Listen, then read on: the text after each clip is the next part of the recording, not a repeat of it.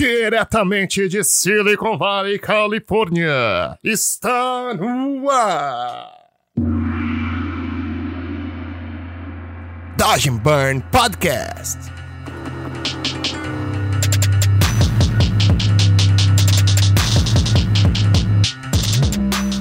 Fala galera, e aí como vocês estão? Tudo bem? Aqui quem fala é o seu host Hugo Seneviva. Estamos começando a temporada número 2 do nosso podcast, o Dodge Burn Podcast. O podcast que tem chegado aos primeiros lugares do Visual Arts no Apple Podcasts e em outros podcasts e que tem motivado a gente bastante. Bom, para começar essa segunda temporada, eu trouxe o Cauê de Sá, da Light Farm. Ele é animador e também é diretor de animação lá. O Cauê é um cara simplesmente incrível. Se você vê, dá uma olhada no site da Light Farm, as animações que tem, ele participou em praticamente quase todas. Então é um cara que tem muito a agregar pra gente. E eu bati um papo com ele, a gente conversou sobre bastante coisas diferentes. Eu acho que se você tem interesse nesse lance de animação e você tem curiosidade, eu acho que é um podcast irado para você. Então, sem mais delongas, Deixa eu falar com o meu DJ aqui. DJ Vitinho! Vitinho! Solta o som, DJ!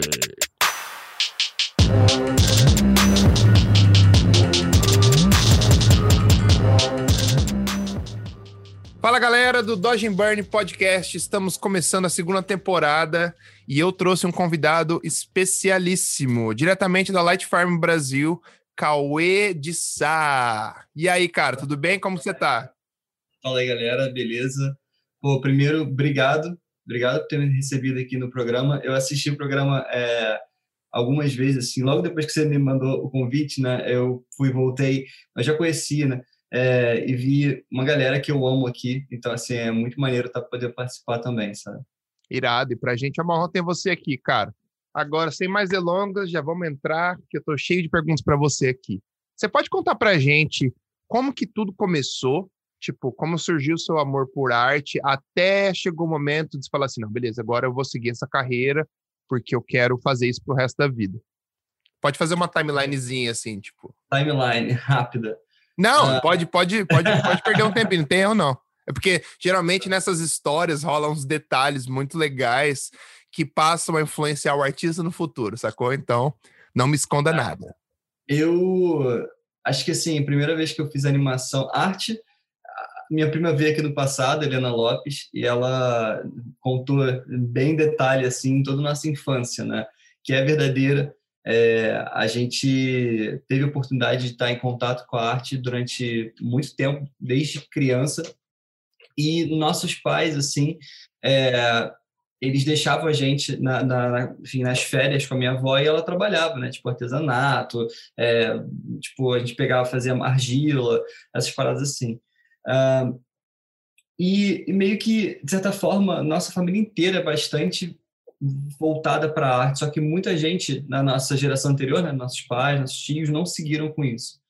E essa geração, os filhos nossos pais, né, tipo eu e meus primos, a gente meio que veio com muita força. Então, assim, eu trabalho com arte, a minha prima Helena trabalha com arte, é, outras três primas minhas trabalham com arte. Então, meio que é, é foi muito forte, assim, isso na nossa geração. É, agora, sim, eu tive o primeiro contato com animação na oitava série. Eu estava participando assim, de um colégio, né, estudava lá, que no final da oitava série eles faziam tipo um projetinho. E esse projetinho você podia decidir o que você queria fazer, sabe? Mas era como se fosse tipo um, um mini TCC, sabe? Então, uma pessoa de oitava série. É, e eu decidi fazer tipo uma animação. É, e aí eu abri o Flash pela primeira vez Uh, enfim, nem sei qual era a versão desse Flash. Uh, e aí eu peguei, tipo, os spritezinhos de uns personagenzinhos de luta, sabe? Então, tipo, ah. tinha ele andando, tinha tipo, ele porrando, sabe? Tipo, defendendo. E aí meio que eu contei uma historinha com aquilo, sabe? E aí meio que botei a música do Raul Seixas de fundo, sabe? Que Não sei, era... era uma doideira. Mas, mas foi maneiro, assim. Foi a primeira vez que eu trabalhei com animação e eu acho que depois disso demorou um tempo até eu entender que é, aquilo podia ser uma, enfim, uma profissão, sabe?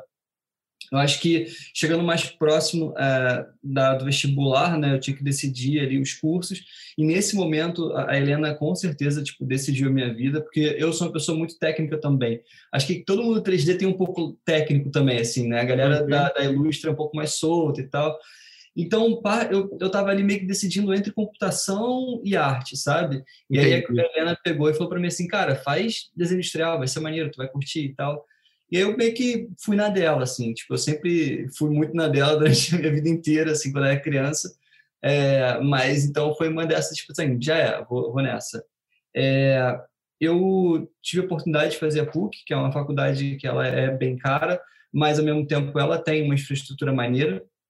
E meio que assim, eu, tava, eu tinha passado para a FRJ, para a PUC, e eu fiquei nessa decisão. E como era um, um, curso muito tecnológico, né, que é essa parte de computador e tal, eu achei que uma, uma faculdade tivesse uma infraestrutura melhor poderia tipo me suprir melhor, sabe? Entendi. É, e aí meio que nos primeiros períodos assim, é, eu, eu fiquei muito acho que vislumbrado com as possibilidades, porque a faculdade ela serve para abrir o leque né? E, e, assim, depois você fecha ao longo da tua vida, mas ela te mostra várias paradas.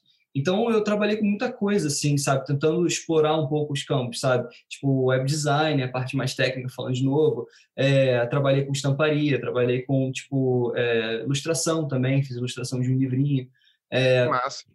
Então assim, eu acho que meio que deu para percorrer um pouco assim as diferenças, as diferentes possibilidades e meio que eu tive a oportunidade no segundo período ou no terceiro período entrar para um núcleo de animação da PUC, chama NAVA. Ah, que massa! É. Então isso foi muito maneiro, porque lá eles é, meio que têm alunos que trabalham para a PUC, recebem bolsa por estarem lá, né? E trabalham em projetos, enquanto é, tipo, estão na faculdade, tem que meio que conciliar os dois, né? Mas são projetos da PUC ou são projetos que eles são idealizam? Projetos de fora. São projetos ah, de fora. que massa! Com clientes também. reais, mas trabalhando pela PUC. É.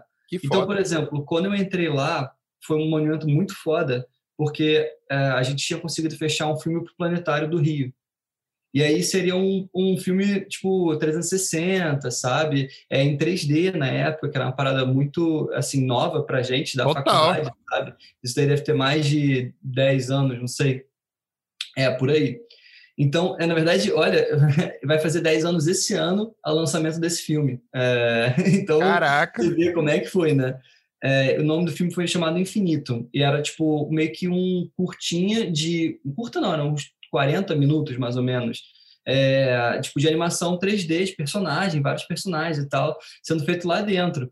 E assim, é, para mim foi uma puta oportunidade, porque eu nunca tinha nem visto 3D na minha vida. Eu, na verdade, não te conhecia nenhum software, na verdade, só Illustrator e Photoshop, que acho que é por onde a gente começa, né? A gente está falando de que época, mais ou menos, assim? É 2000 e... Caramba, agora se 2007, 2008 ou um pouco antes? 2009, deve ser por volta de 2010, 2011. Legal. É, a gente está em 21 agora. É 2011, isso aí, 2011. Legal.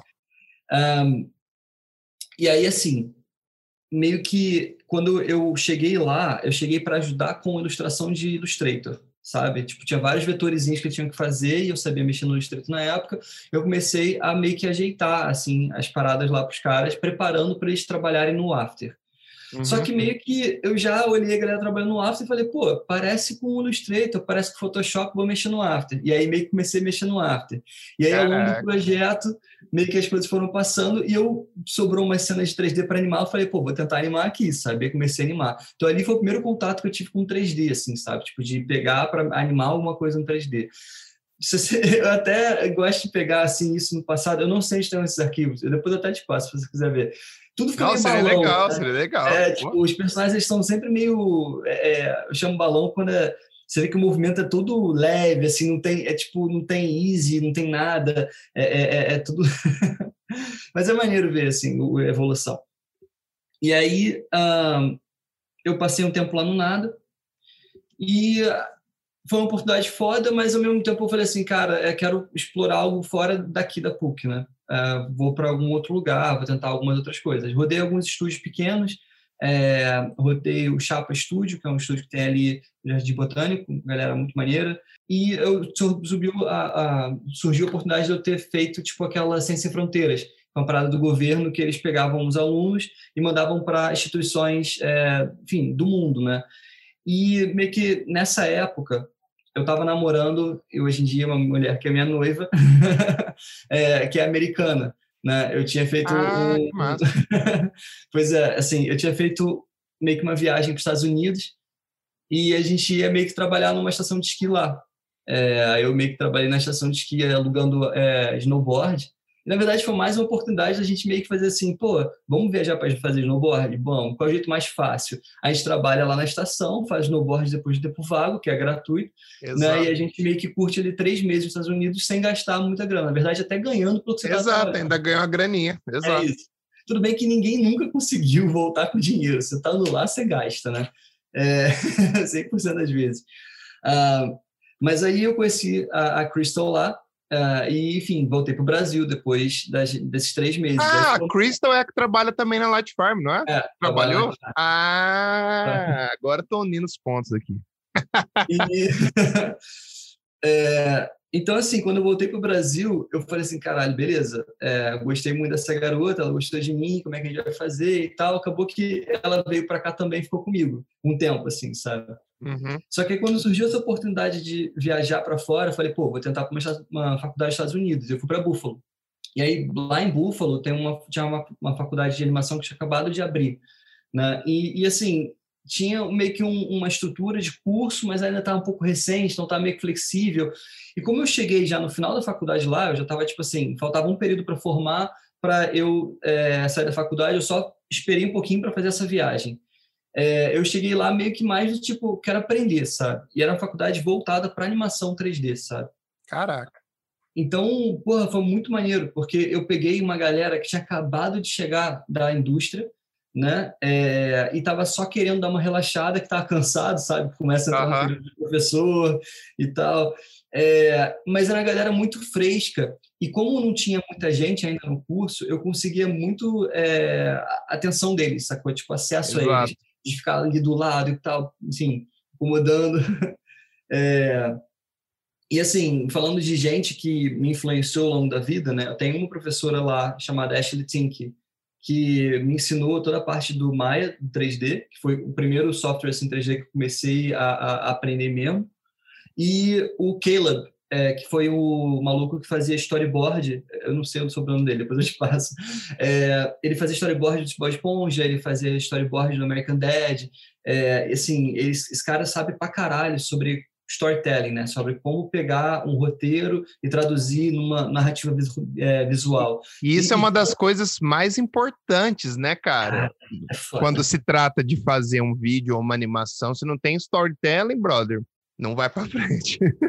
o lance dele, cara, é que ele, ele conseguia sintetizar muito bem assim a forma como ele contava a história, né? O cara fazia, ele era um storyboarder há muito tempo. Então você começa a se ligar que cada emoção tem uma direção de câmera, tem um enquadramento diferente, tem uma sequência de cortes e quadros diferentes, sacou? E, e você ter isso assim direto de uma pessoa para você e o cara te mostrar isso é muito maneiro, sabe? Então, com certeza, assim, é, eu pensava storyboard, pensava a construção de história de um jeito antes bem amador, e depois que eu conheci ele, é, eu, eu aprendi muito, sabe? Cara, lá é impressionante, assim, por exemplo, esses projetos, é, esses animadores, tipo, pensando aqui, é, os Bob Esponja, o American Dad, os Simpsons, todos esses, a galera só faz o storyboard. E aí depois eles pegam esse storyboard e, e tipo, mandam, sei lá, para Coreia, para China. Ah, e é? aí o projeto volta pronto, sacou? Então Sério? o lance é a galera fazer o storyboard, saca? É, é, o assim, storyboard que é a alma da parada, então. E fazem Foda. muito perfeito, sabe? Assim, é, é tipo é um storyboard meio animatic, todos os quadros estão lá certinhos, você vê a intenção ali. Então, por exemplo, uma coisa simples, né? Quando você vê um storyboard que a galera faz, a galera pega e, tipo, um cara vai entrar pela porta. Aí a galera pega, bota o cara abrindo a porta, abriu a porta. No outro quadro, a galera já bota, tipo assim, a porta fechada e foda-se. Eles se preocupam em como que o personagem fecha a porta, porque isso é irrelevante para a narrativa, sacou? Para dar um é, direcionamento, é, né? Para deixar uma história mais coesa também. É o acting, né? Tipo assim, ele fechou a porta puto, ele fechou a porta triste, ele fechou a porta assim, uh -huh. determinação. Então, é, são essas sutilezas que eu, por exemplo, quando faço storyboard, me preocupo e que é, desatam muitos nós da história logo ali. Porque vai chegar no futuro, você fala assim, beleza, o personagem entrou aqui. Tá bom, mas quando você for fazer ele entrando, como é que você vai fazer ele entrando, sabe? O storyboard vai te dar uma guia muito boa. É, então, porra, obrigado, Caleb, aonde é que você esteja. Acho que deve estar ali. Nickelodeon, não sei, em algum lugar. Quanto uh, tempo você ficou lá, você lembra? Um ano. Um ano? Um ano. Um isso. ano esponjinha ali sugando é. o máximo. E aí, depois de um ano, eu fiz um, um projeto lá, né? Que foi o chamado Me, que é uns bichinhos canibais que eles. Ah, é... que você chegou a ver. É, a história é muito besta, mas é, é são três bichinhos canibais que eles estão fazendo um ritual para comer o cara lá, né? Que tipo, eles capturaram. Só que eles fazem um ritual errado. Em vez de eles fazem o um ritual da, sei lá, do canibalismo, eles fazem o um ritual da chuva. Aí começa a chover e apaga a fogueira. Aí, tipo assim. que massa, que massa. É. E aí, meio que assim, foi um projetinho maneiro, porque eu, eu pude fazer tudo, né? Tudo, tudo, tudo, tudo. Então, assim, material, modelagem, esqueleto, animação, é, pós. E depois disso, eu consegui chegar no Brasil, né, depois desse um ano, para me formar já, com um portfólio, tipo, na mão, assim, tipo, cara, eu tenho um projeto que eu fiz, sacou? Uhum. Então, eu conseguia é, entrar nos lugares, sabe? É, e eu acabei indo para a Globosat, que foi uma primeira vez que eu trabalhei para uma empresa maior, assim, né, tipo, estruturada, que tem um lugar que você tem que achar, que você sabe? Exato. Uh, isso. E eu fiquei trabalhando lá para o canal do Multishow durante algum tempo, ah, que massa. Multishow era um dos é. canais que fazia uma das da animações mais legais. Acho que era Multishow, assim. Telecine, eu curtia bastante também. Irado. Ó, tem umas paradas legais também. Uh, e aí, assim, lá no Multishow eu tive a oportunidade de pegar para fazer o Rock em Rio. Não foi ah. esse mais recente, foi o outro. Uh, e aí, tipo, quando eu fui fazer a abertura do Rock em Rio, é, meio que eu falei assim, pô, vou fazer tudo animado 2D. E aí meio que eu comecei a, tipo, animar por 2D por cima e tal, e ficou uma, animação, uma, uma, uma, abertura bem foda, assim, bem única, sabe? Porque você vinha lá do espaço, ia descendo e caía bem no meio, assim, do Rock in Rio, e aí já entrava na roda gigante e aí caía no palco, sabe? Então ficava bem dinâmico. Uhum. E aí nessa época, quando eu estava fazendo essa abertura, uh, a Helena, Helena Lopes, ela estava transferindo a Light Farm, que estava lá no cais, que era uma mesa pequenininha, cabiam oito pessoas, para o é, escritório da Barra. E aí foi a época que eles falaram, pô, acho que a gente vai expandir agora a Light Farm e vai começar a fazer vídeo. E aí foi nessa época que o Rafa conversou comigo, né? Falou, pô, Cauê, é, chega aqui na Light Farm para te conhecer e tal. E eu cheguei lá, assim, meio que, porra, super uh, entusiasmado com, com o que a Light Farm é, uh, porque era a minha referência, né? Tipo, caralho, o que, que essa galera faz uhum. e tal. Um, e aí meio que ele chegou lá e me apresentou o cinema 4D. Falou assim, pô, então, tu conhece cinema 4D? E tal, muito maneiro e tal, assim, vai fazer várias coisas. É... Enfim, se tu for trabalhar aqui, tu tem que aprender isso aí. Aí eu cheguei em casa, né, tipo, caralho, eu fiquei comendo todos... A, a Globosat, ela tinha, a, a, assim, acesso a diversas plataformas de ensino, né, porque eles tentam meio que estimular a, a galera dessa forma a aprender. Então eu peguei todas as plataformas e tentei estudar tudo de cinema 4D. Ah, tá. É, Pois é, tipo, que tinha, né, disponível. E aí, meio que, sei lá, em quatro meses eu me tornei mestre em cinema 4D. Mas eu tenho uma pergunta agora. Por exemplo, ah. o Rafa falou, quando você foi entrar lá, ele falou para você que você precisava aprender isso. E foi difícil essa transição? Ou é mais detalhezinho? Porque acho que principalmente para animação deve ter tanto mais você deve ter tanto mais controle, tanto mais coisa que você vai ter que mexer, e eu fico curioso para saber o quão difícil foi trocar de software, assim. Foi uma é. coisa que meio que te aterrorizou. Você falou assim, puta que pariu, e agora o que eu vou fazer? Você falou assim, não, beleza, vamos abrir essa parada aqui vamos começar a desenvolver. É engraçado, porque assim, quando eu mudei, eu era um pouco, assim, eu era beginner no Maya, né? Eu, sabia, eu fiz, fiz um projetinho no Maya, mas eu ainda era beginner.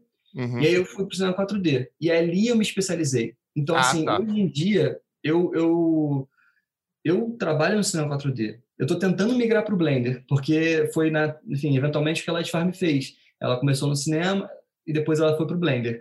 E agora eu estou tentando seguir o mesmo fluxo, só que agora está sendo doloroso, entendeu? Entendi. Agora está doendo muito. Você já acostumou, já, né? Já acostumei, eu já sei muito sobre aquele software, sabe? É, é, já fiz muito projeto ali.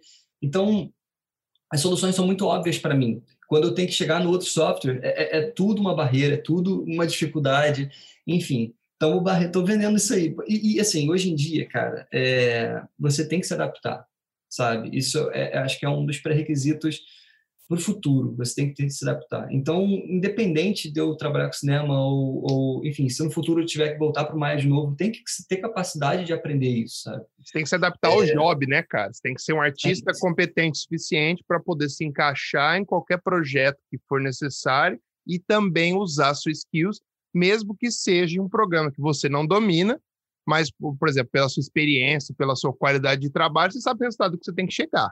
Sim. Então, eu estava conversando até isso com o Marcel num podcast passado.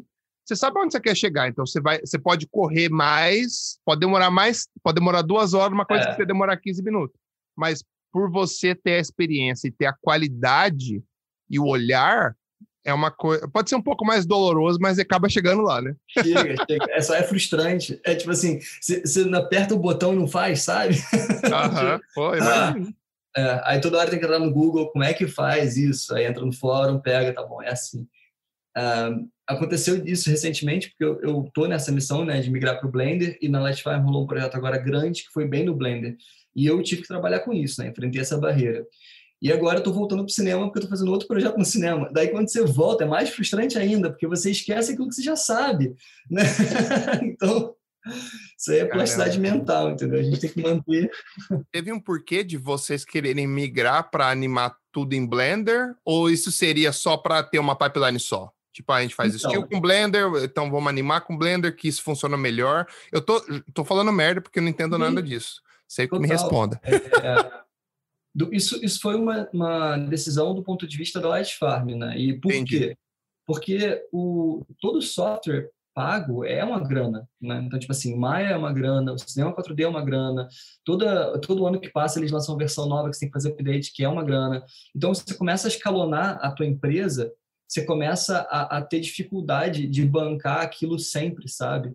E o Blender, como é gratuito, foi uma, uma decisão muito fácil para o financeiro, sabe? Do tipo, pô, você pode pagar 20 mil, sei lá, reais no cinema, ou você usa o Blender de graça, sabe? E aí meio que isso foi uma, uma parada que virou quase que uma diretriz, sabe? Hum, Depois dessa comparação de gastos mesmo. É, e aí a gente já tinha uma base de, de galera de usuários de Blender forte na época, na Light Farm, e meio que isso impulsionou mais ainda. Além disso, a gente tem o contato direto da galera que faz a programação do Blender. Então facilita ah. a gente é, é, entender o que está rolando, a gente poder dar input, sabe? É, e, cara, é, hoje em dia o Blender é uma plataforma é, muito boa de trabalhar. Eu tenho dificuldade porque eu ainda sou, enfim, noob nele. Né? Exato, né? você está Mas desenvolvendo ainda. É incrível, assim, como que a parada avança com velocidade e que existe uma comunidade boa por trás que produz conteúdo, né? Então, Exato. isso é legal eu ia falar isso, porque você sempre. Eu que não trabalho com Blender, vejo uma galera, tipo, toda a galera que eu seguia, todo mundo tá se aventurando no Blender. Ou vários retocadores que eu conheço, por exemplo, ele, o Rafa fez aquele curso de shading, vi várias pessoas se aventurando naquilo e tendo resultados legais, saca? Então é. isso desmistifica um pouco o 3D para quem não mexe, porque você, eu, tipo, eu, eu me arriscava no 3D antes, mas, cara, eu, eu não era bom e, tipo, não ia pra frente nem nada. Meu lance era Photoshop.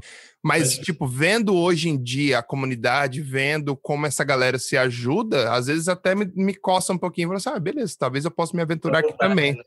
Exato. Eu tô nessa missão agora, né?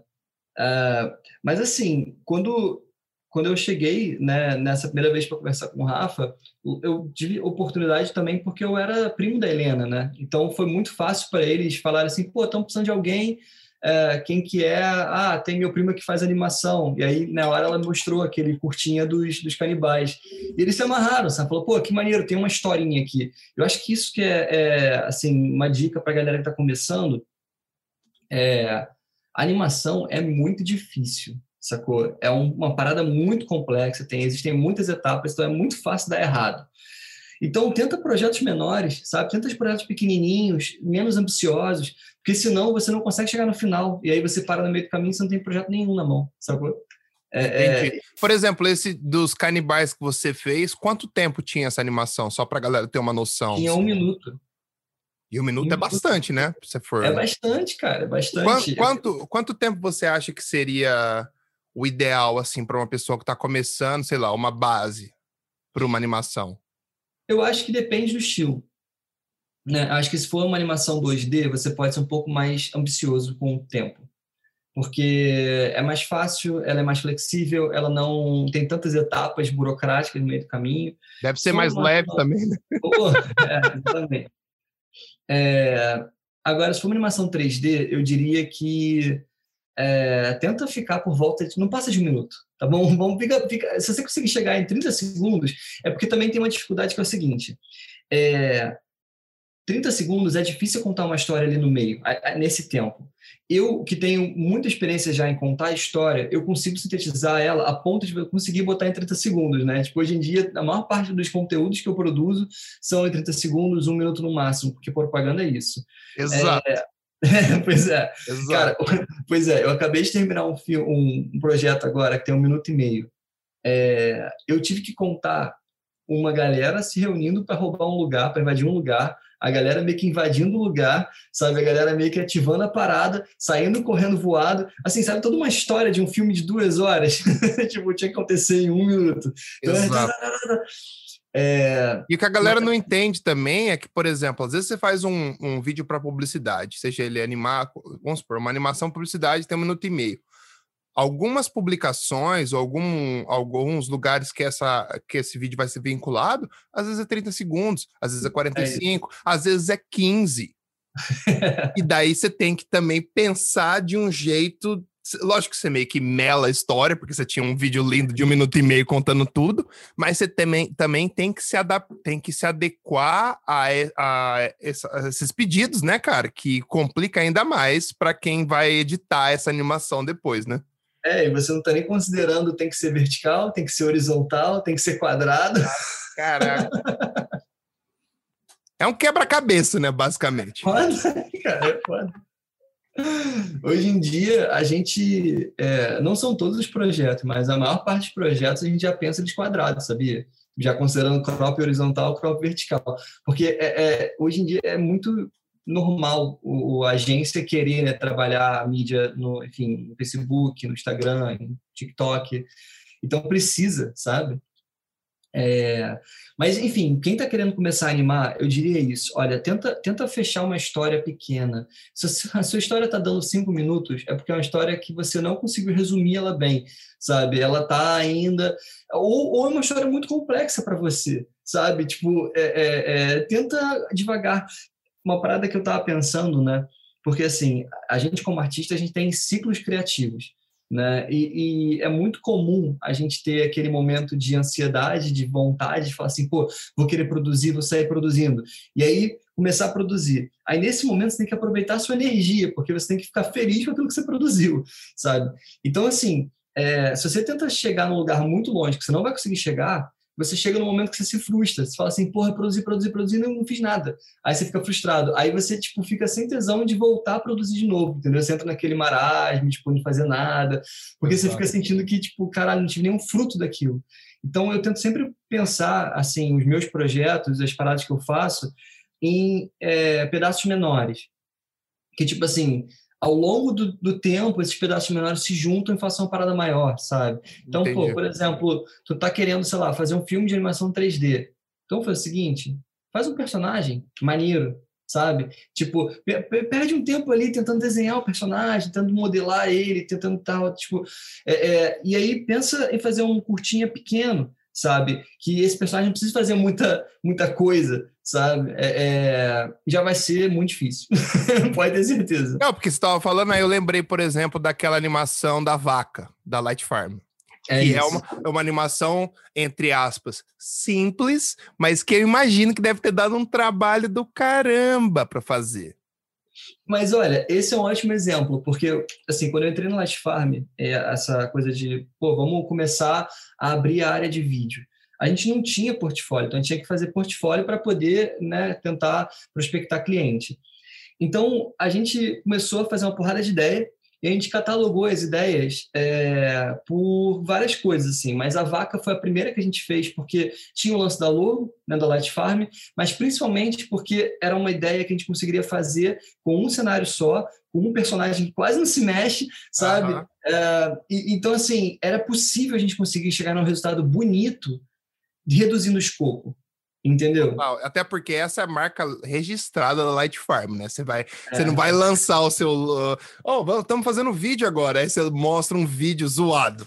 Aí o cara vai falar assim, você tá de brincadeira comigo, né? Então tem uma responsa também de fazer isso, né? De chegar Sim, nesse total. nível. Pô, foi, foi, na época foi uma responsa bem grande, assim. Uh, eu diria que a vaca foi uma que eu meio que layoutei, é, animei, modelei a vaca, Uh, mas a parte de dev, quem fez foi o Rafa. Né, o Rafa que fez a parte tipo de scatter, e aí ficou muito maneiro, né? Assim, eu, eu, depois até brinquei um pouquinho, mas assim, de forma estrutural, ele que meio que fez a parte da, da do look, né? Uh, aí depois da vaca veio a linguiça. É, eu ia então, perguntar. É a, linguiça foi um hit, né? A um linguiça hit, foi um hit, né? Ela viralizou lá na Ásia, assim, muito. E eu não sei porquê, né? Tipo assim, Taiwan foi hit, assim, máximo. Os negros curtem uma salsicha lá, velho. E aí, tipo, a gente ficava lendo, assim, os comentários em, é, enfim, em chinês, a gente não, aí meio que usava o Google Translator, tipo, my eyes burn. ah, valeu, isso mesmo. Ainda, ainda imagina você receber comentário de uma galera de uma cultura totalmente diferente. Você não sabe nem como que é, por exemplo, se o cara comenta ali numa gíria, tá ligado? Sim. Às vezes tem uma expressão de Taiwan para alguma coisa legal, mas ele usa um fala de um jeito diferente, tá ligado? Deve ter sido uma experiência muito legal. Foi maneiro. Uma parada que eu, a faculdade de design me deu, que foi muito legal, é que ela me ensinou um pouco sobre é, o pensamento de projeto, sabe? E eu acho que isso é muito importante. Porque você, quando vai fazer um projeto, você tem que ter na tua cabeça uma coisa muito clara, assim, tipo, de onde é que você quer chegar? Para que serve aquilo que você está fazendo, sabe? É, então, tanto, por exemplo, a Vaquinha a gente falou, ele foi um projeto que funcionou porque tinha um ícone da marca, né? também tinha uma questão da facilidade, da praticidade de fazer aquele filme e também potencial de ficar maneiro. No caso da salsicha, a gente também, é, a gente queria meio que como se fosse assim, lançar no Facebook, essa era a ideia, a gente queria, tipo, mandar uma parada muito maneira no Facebook. Então, tipo, o primeiro, a primeira imagem da salsicha é uma bunda vermelha balançando na tua frente, sacou? tipo, quando tá passando a timeline, não tem como não parar. É Exato, é você vai ter que ver. Sabe? Você vai ter que ver. E ela tinha uma, um beat muito bom, sacou? Tipo, é, é, e era rápido também.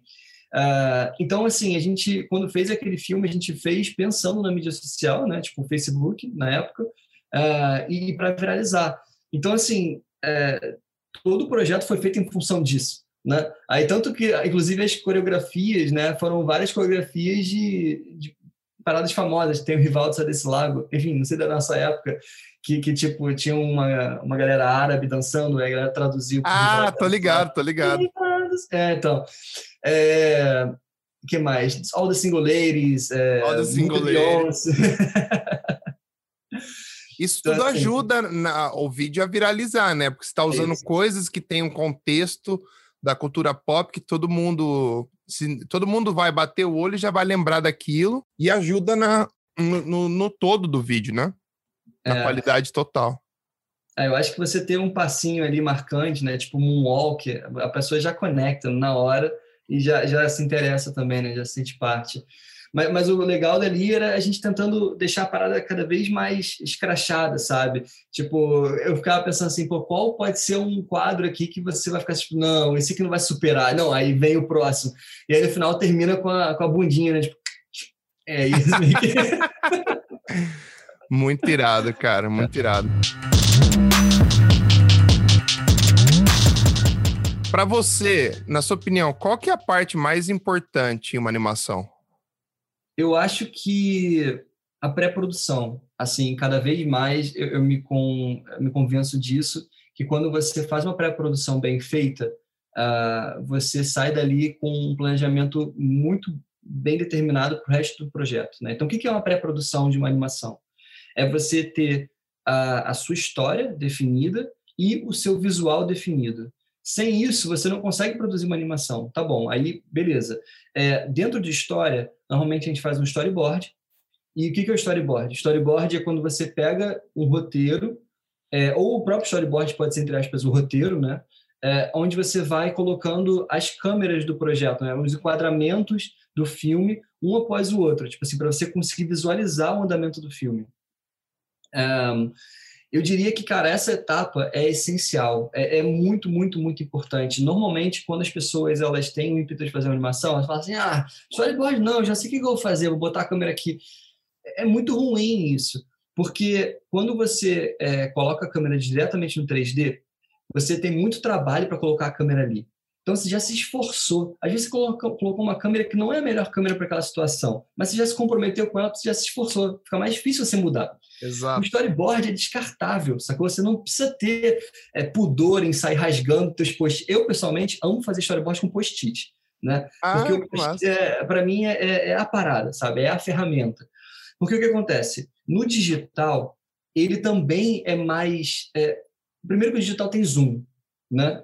Então, o que acontece? Quando eu faço um storyboard, o storyboard ele tem que ser o mais sintético possível. Então, eu não vou dar zoom para botar detalhe, sabe? Eu tenho que passar só o que é essencial, sabe? É tipo assim, é rabisco, linha e mancha gráfica. Exato. Tipo, naturalmente, quando você está no, no, no, digital, a tendência é você dar zoom, é você caprichar, sabe? Então, assim, meu processo é, eu começo no post-it, porque ele tem mais ou menos o formato do HD, então meio que não precisa nem cortar papel nem nada, ele já fica maneiro. É, eu vou colando um post-it do lado do outro. Então, tipo, eu desenho o primeiro quadro, boto o segundo quadro, vou desenhando. Aí, outra parada legal do post-it. Pô, tu olhou uma sequência, não gostou? Tira aquele post-it, bota outro em cima. Sacou? Ele é meio transparente, tu consegue botar um em cima do outro, copiar, sabe? É, ó, várias dicas aí de post-it.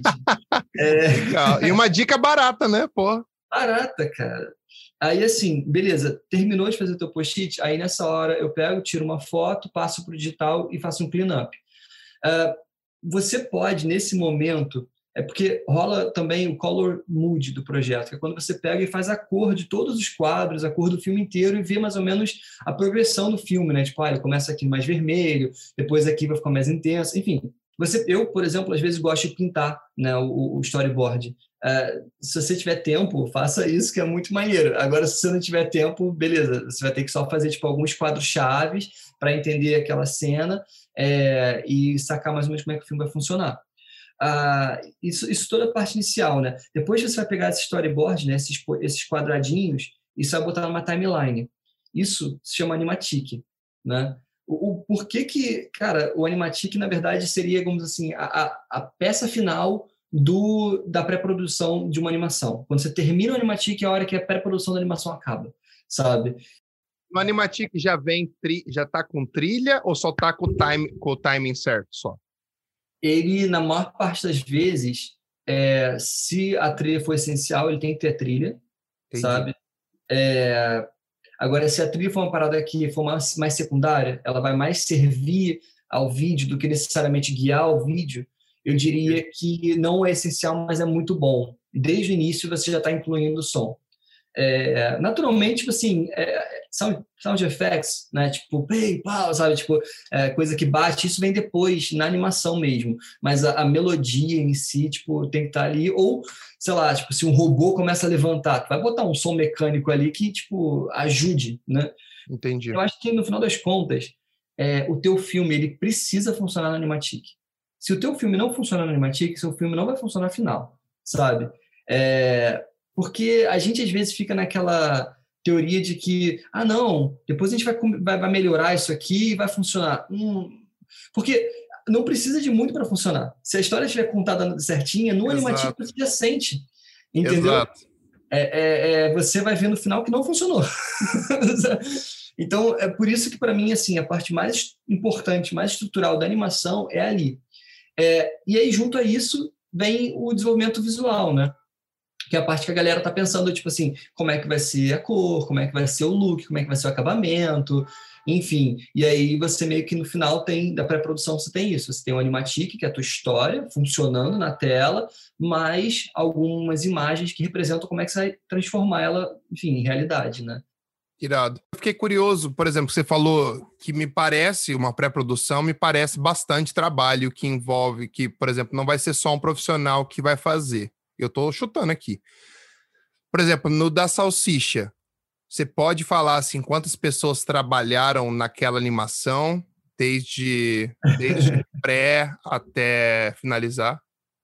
Tá, é porque assim, nesses momentos iniciais a parada era muito caseira. Então na salsicha foram três pessoas. O Rafa modelou a salsicha e fez o look, eu que fiz toda a parte da, do rig, animação é, e um pouco de luz, o Rafa também fez bastante luz, e o Pala que compôs.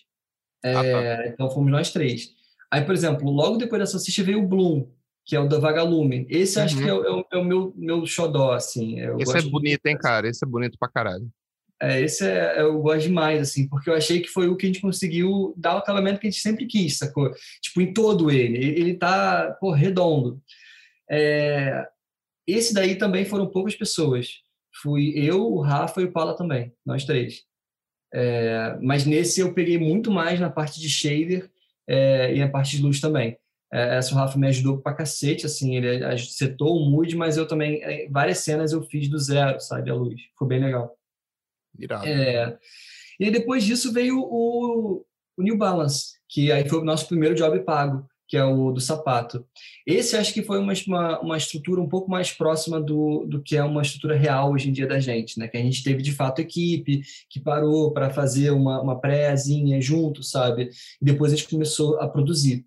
Então, por exemplo, o Jag, é, que veio aqui no, no teu podcast outros dias, uhum. também participou desse, é, do New Balance. Ó, e engraçado, desculpa te cortar, mas engraçado que você falou do post-it. Eu tô dando um play aqui no vídeo do New Balance e tem é. exatamente o post-it ali. então, se você não tá acreditando, galera, vai lá e olha esse vídeo aí e mostra Cauê desenhando no post-it. Isso. Mas esse job entrou como print e aí vocês pegaram o vídeo ou esse job entrou como vídeo e vocês pegaram o print? Esse job, na verdade, foi o seguinte: a gente estava nessa missão de tentar pegar job, e aí, antes do carnaval, eu lembro disso, uma semana antes do carnaval, o Milton apareceu com um contato desse DA. É, aí falou assim: pô, galera, tô com a oportunidade de fazer um job para New Balance. Bora fazer um pitch? E aí a gente juntou uma galera da Light Farm, é, fez vários concepts, né, baseados no sapato que a gente tinha visto, é, fez várias intenções assim do que, que, poderia ser, uns filmezinhos mostrando como é que a gente podia fazer uns motions legais. E a gente meio que apresentou para os caras. E aí a gente saiu de carnaval, quando voltou o job entrou. Então meio que ele entrou numa dessa que a gente tem que correr atrás para ele entrar, né? O que é normal, né? Nessa indústria normal. que a gente trabalha. Vamos falar para quem está escutando aí, isso é normal. Isso, isso é, é normal. normal. Muitas é. vezes você tem que ir atrás do trampo para você conseguir o trampo. O trampo não cai no seu, nos seus braços do nada. Vamos deixar é, bem claro, porque tem gente que acha que é só botar o trampo no Behance lá que o cliente vai mandar mensagem. Não é assim, galera. Às vezes você tem que entrar numa situação, você tem que apostar no, no, no que você vai fazer, você tem que apostar em você como artista, e você tem que botar a cara para bater. É, e também tem o lance de você, assim, é muita, muita gente por aí, né? Então, quando você pega e faz uma oferta dessa, quando você mostra as possibilidades você concretiza muito aquele, aquele projeto do cara para ele, né? Então ele fala assim, caralho, tem que ser assim, sabe? então, tipo, ele vai fechar contigo. É, então foi um pouco disso, sabe? Uh, e aí esse job foi meu primeiro job a Vera, né? Assim, tipo, vamos pegar para fazer. Caralho, e foi foda, porque foi numa época que o Rafa tava saindo da Light Farm para entrar no Unhide e tentar começar a botar uma energia no Unhide. E eu fiquei meio que sozinho, assim, sabe? É, é, é assim, estava lá, meio conseguia uma ajuda dele, mas ao mesmo tempo estava com a responsável comigo. E aí, assim, a gente chamou o Cabral, não sei se você conhece, o Marcelo Cabral, é um moleque animal que trabalha lá na Light Farm também, e foi o primeiro job dele, ele entrou e nós dois meio que tocamos o projeto sozinho, assim, do ponto de vista é, de 3D. O Moco é, ajudou a gente com certeza com a parte de. A gente queria fazer um Mandelbulb, não sei se você sabe o que é. é eu vi, é um procedural muito doido, né? Da, é, do mesh do tênis, eu vi isso aí. É, eu não sei por que, que eu tive essa ideia, mas. Não, e ficou legal pra caralho, porque tem tudo a ver com a tecnologia de, da, do tênis. Cara. Nano, né? Uma tecnologia micro, assim, de espuma. Exato. Cara, eu tinha, tinha tudo a ver, só que ao mesmo tempo a gente sofreu muito para conseguir tirar isso daí, entendeu? Então, porra, o Moco que mandou bem para caralho nisso. A gente, cara, passou umas semanas tentando descobrir como é que é, achou a forma matemática que faz esse efeito, e aí quando a gente deu o pleno efeito, o efeito acontecia errado, tipo assim, ele, ele acontecia torto, sabe? A gente, meu Deus e tal. Aí, tipo, era um parâmetro da fórmula que, enfim, mudava. Porque basicamente você coloca um monte de número ali e dá o o, é. o play e ver o que acontece, né? Porque você tá. Nesse caso, sim. Nesse caso, sim. Caraca. É, foi o Houdini, né? Que é um software bem cabeludo, assim, bem complexo. A galera foge dele. Mas, ao mesmo tempo, é o mais poderoso para essa parte de VFX, assim, simulação. Então. Uh, mas foi maneiro, foi uma experiência foda uh, fazer o, o New Balance. Só que foi muito estressante também, assim, foi, foi bastante. É... Imagina, o primeiro job gran... é isso, grande, ainda o Rafa não tá, na, não tá ali para. Vixe, imagina. Mas é legal também que às vezes um, um job desse tipo, você fica desesperado, mas depois que você resolve, você fala aqui, ó. Pode mandar, pode mandar é, que agora. São muito leves ainda. É impressionante. É, assim. Perdeu uns fios de cabelo, né? Mas, ah, mas sobreviveu. cabelo branco. E como é. você vê o mercado de animação hoje em dia no Brasil e fora? Eu falo Brasil e fora porque vocês trabalham com os dois tipos de cliente, mas queria uma, uma opinião pessoal sua. Como você vê? Você você vê que é uma uhum. coisa que tem crescido bastante, principalmente, por, por exemplo, por causa do Covid, não tem como você fazer as coisas com pessoa mais. Então, muitos clientes estão optando por soluções mais práticas, usando animação 3D quanto 2D. Como que você vê esse mercado hoje em dia? Você acha que é uma coisa que está bombando? É uma coisa que está engateando? Qual é a sua opinião pessoal sobre isso? É, assim, de forma... Em relação ao ano passado, né, quando o Covid chegou, eu acho que foi um ano bastante atípico para muita gente, então ficou um pouco difícil traçar um padrão. Mas no, no início do ano passado foi um, um ano mais difícil, e depois, ao longo do ano, conforme a galera foi se acostumando com a situação, as coisas foram melhorando, sabe? Pelo menos para a gente, quando chegou no final do ano, meio que a gente estava recebendo muita oferta de, de pedido de orçamento e tal. Parece que isso também acontece nas agências, né? Eles têm um budget anual que eles precisam gastar. E aí, é, eles não usam aquilo durante o ano, porque o ano ficou travado, chega no final, a galera tem que usar, né? Então, assim, é, meio que foi, acho que um pouco disso que aconteceu. Exato, ah, fica igual a polícia no fim de mês, dando multa nos outros para bater meta, né? É isso, é isso. Uh, então, assim, o final do ano passado foi muito bom, uh, mas em relação ao mercado como um todo, minha visão, assim, né? Uh, no Brasil, muita gente trabalhava como, digamos assim, como os projetos que tinham algum tipo de incentivo uh, do governo, alguma lei Rouanet, coisas do tipo. E aí, do ponto de vista do governo, isso foi uma parada que secou, sacou? Assim, a galera estava com muita dificuldade de ter, é, de conseguir ter um edital para produzir um projeto ou produzir uma série. É, foi uma coisa que deu uma congelada nesses últimos tempos, assim. É, em relação à parte tipo, é, de publicitária, a gente meio que é, é o que move a roda, né? A gente que faz com que a parada. Então, se a gente parar de trabalhar, porque o mundo, sim, deu merda, sacou? tipo, é, é, então, apesar de a gente ter ficado sem trabalho, a publicidade ela sempre tem alguma coisa que ela vai te mandar, ela precisa ter é, essa, essa rodada, essa roda, né? Uh, então, assim, tentando resumir um pouco, quem agora é muito importante saber trabalhar como freela né? Porque como a galera tá trabalhando de casa, você ser um bom profissional enquanto freela, você abre muitas portas.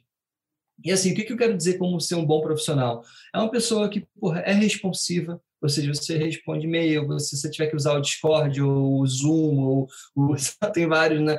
Você tem acesso a isso. É, você, pô, tipo, marca uh, entregas, você entrega aquilo na data, assim, sem muitas surpresas, sabe? Surgiu qualquer empecilho, você, tipo, avisa. Então, assim, você ser um bom profissional é essencial para você trabalhar tipo de freela hoje em dia. E o mercado de freela é muito extenso, porque está todo mundo meio que tentando contratar. uh, dessa forma, né? E ninguém quer ter equipe gigante mais, né? Você não precisa ter uma equipe de 100 pessoas, você pode ter 30 negros na casa e o freelance que você, freelance que você usa de acordo com a sua necessidade. Eu acho que o, o mundo da arte digital está partindo muito para isso agora. É, tá, tá muito forte nesse sentido. Então, assim, eu diria que existe uma oportunidade de você trabalhar com estúdios maneiros, sacou? Tipo, a Light Farm agora tem cada vez mais é, buscado freelancers, coisa que no passado a gente não fazia tanto, a gente tentava sempre resolver tudo de forma interna. Foi meio que uma mudança de paradigma mesmo para a gente, sabe? É, é, da metade do ano para cá, a gente agora tem que começar a trabalhar muito mais com a parte de freelancer. Uh, então isso é minha minha visão assim do, do, da parte interna, sabe? Tipo, tá difícil trabalhar com projetos que dependem de patrocínio, uh, mas do ponto de vista de publicidade você tem ainda assim uma demanda. E se você for um bom freelancer, se você tiver tipo mandar, aí você fica pensando assim, pô, tudo bem, sou um ótimo freelancer, como é que eu consigo botar minha cara lá? Cara, pega e, e, olha os sites tipo, dessas é, produtoras que são conhecidas, tipo, pô, a gente mesmo, a Light Farm, a Zombie, a Vetor, sacou? A Ícone. E aí você meio que, a Platinum, e manda e-mail pros caras, sacou? Fala, ó, sou freelancer e tal, faço tal parada aqui no portfólio. E naturalmente os caras vão, tipo, receber um job e falar, pô, talvez possa passar para esse cara, né? Então, Entendi. assim, é, agora lá fora, lá fora a gente tem um mercado muito porque, por exemplo, você, a partir do momento que você tem um dólar que está, tipo, sei lá, 5, 6 reais, e você recebe em dólar, é muito bom trabalhar lá para fora, né? Se você Ixi. pode trabalhar lá para fora, tipo, você fica rico aqui. Que é um pouco do que aconteceu agora com a gente na Light Farm, né? A gente, normalmente, nossos clientes são é, americanos, são gringos. Então, para a gente, essa conversão é, ela é muito favorável no dia a dia. É ruim quando você compra, quando tem investir em máquina, investir tipo, em infraestrutura. É Exato mas é, do ponto de vista de dia a dia, de mão de obra humana, né, assim, que é o que a gente praticamente faz, porra, é muito benéfico. Uh, e, cara, até para você, como freelancer, dá para você buscar, tipo, job lá fora, sacou? Fazendo a mesma coisa que eu acabei de falar. Tipo assim, em vez de você mandar e-mail aqui para Zombie, para Light Farm e tal, manda, sei lá, para Buck, sabe? Manda... Tudo bem que dê mil e tal, não vai talvez não te chamar, mas é, tem outros estúdios menores que talvez possam, sabe? Irado, irado. Você conhece aquele canal do YouTube que chama Corridor Crew? Conheço, muito maneiro, cara. Cara, cara eu curto pra caralho aquele canal e eu nem, nem mexo com 3D nem nada, mas eu, eu sou apaixonado porque, porque os caras explicam de um jeito muito legal e eles desmistificam muita coisa. Aí, tipo, eu vi, não sei se você já viu aquela série que tem no, no Amazon, The Boys. Aham. Uh -huh que é os super-heróis, mas eles são, tipo, nem humano e rola um monte de merda. Mas tem uns efeitos especiais muito foda. E o, o cara que fez os efeitos especiais foi lá. Aí eu vi até que for, foram, acho que, três animadores lá que já teve. E o cara contando como, qual, quais foram os desafios, como ele fazia para chegar, para fazer tal cena. Muito foda, cara. E, inclusive, o cara que foi, era muito legal, que ele era animador, mas ele era responsável pela emoção do, do, dos personagens. Então, ele falava que ele chegava no set, ele montava mais ou menos um caminho assim, aonde o, o personagem ia e ele começava a fazer, tipo, um monte de coisa, até achar a expressão legal, ou o jeito que ele ia rigar certo personagem, que o personagem não era humano, aí o braço uhum. tinha que ficar esticado o tempo inteiro. Cara, muito legal, muito legal mesmo. Para quem não conhece, vale muito a pena e para quem curte animação, mais ainda. É, e, e, os caras eles têm uma coisa muito legal que é, eles têm o setup deles, né? Toda a parte da infraestrutura, mas você vê que apesar de tudo, né? É, todas as soluções são, são mais práticas mesmo, assim, são ali do coisa do dia a dia que a gente vai ter que fazer. Lógico, que você tem que ser aquele profissional, mas é, é, é meio que o nosso corre diário, né? É assim, é você Exato. tentar resolver problemas, sabe? Bom, agora quero entrar uma parte um pouco mais polêmica. Qual foi o projeto mais cabuloso que Cauêzinho fez até hoje? Que você falou assim, pô, esse aqui não, não vão dar conta. Eu acho que, com certeza, foi o OneWord, é, que, enfim, foi teoricamente aquele que até que ganhou vários prêmios, né? A gente ganhou Cannes com ele, é, então foi muito maneiro o resultado, né? Do que que esse projeto trouxe para gente. Mas o desenvolvimento dele foi doloroso, assim. Essa, essa é a palavra, porque a gente produziu esse projeto mais ou menos três meses É...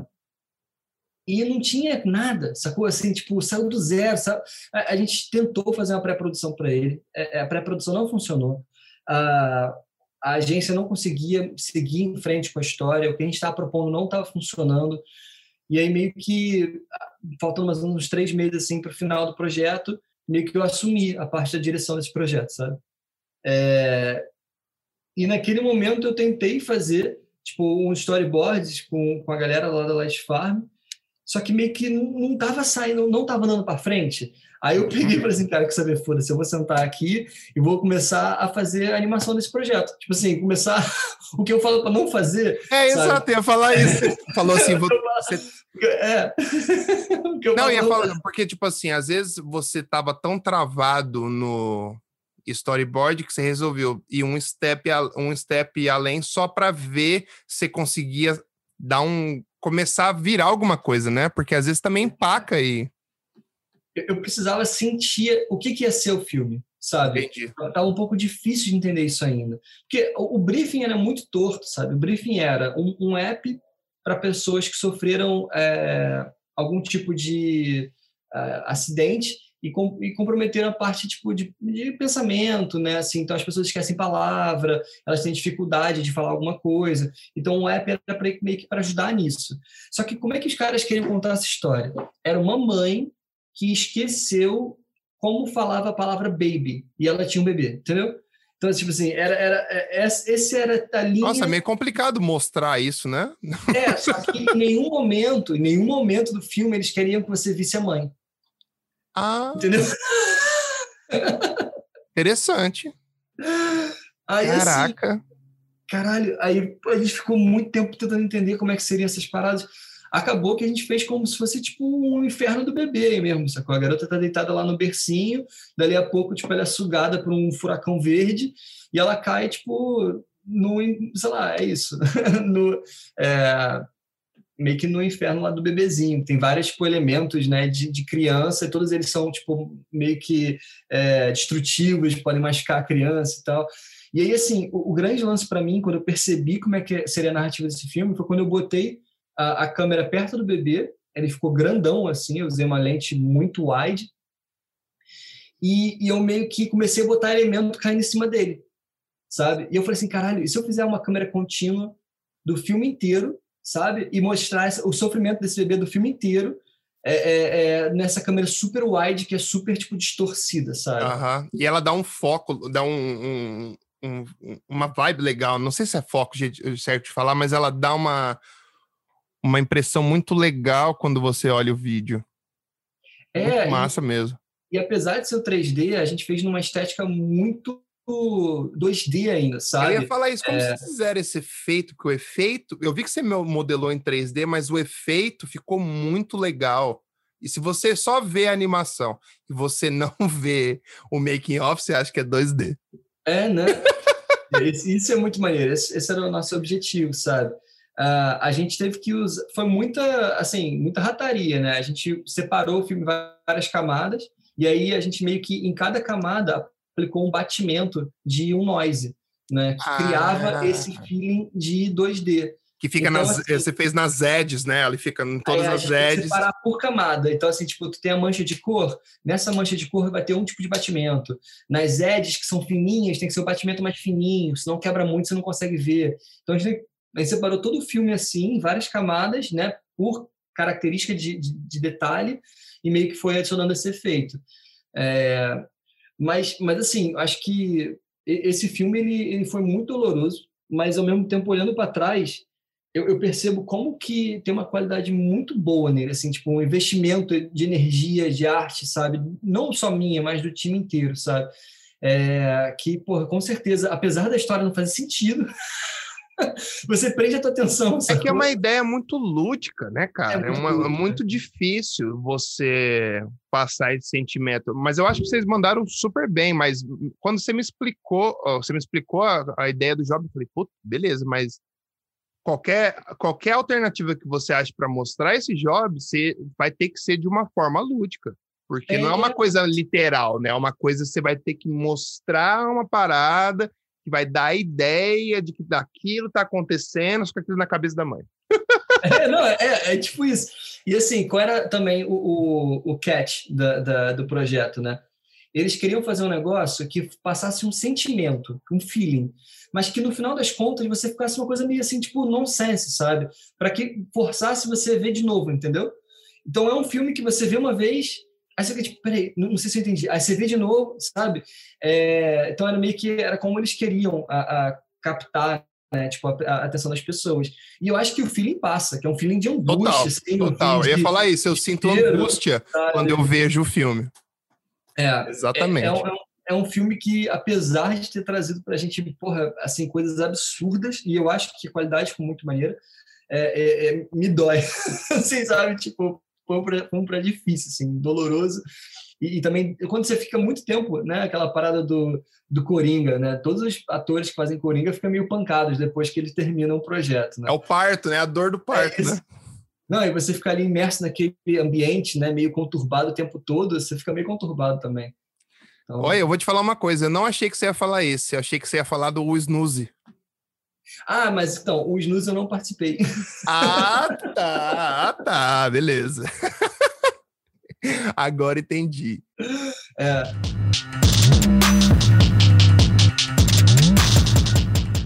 Você já participou de algum longa-metragem? E se, se não, você tem vontade de entrar no mercado de cinema algum dia? Tenho, cara. É, assim, eu. E talento você tem, isso é claro. Tá? Só vou deixar claro aqui antes de responder. É, assim, no meu caso, eu fui para publicidade por conta da influência da Helena, né? Tipo, que ela, ela meio que estava nesse, nesse caminho e eu acabei chegando nela. E aí depois eu fiquei porque é a galera que eu conheço né? Tipo, foi quem eu descobri. E o trampo é legal também, né? O, o Light, vamos, vamos ser sinceros, Light Farm não é um estúdio igual qualquer um. A galera tenta fazer coisas sempre diferentes, tem uma equipe super criativa, os donos são doidos, então é, é, é. é trabalho, é trabalho, mas eu sinto que vocês têm uma liberdade artística e que eles, que eles apostam na liberdade artística e na qualidade artística dos artistas que trabalham lá para deixar eles voarem, sabe? Sim. Pelo menos essa impressão que eu tenho de fora, assim.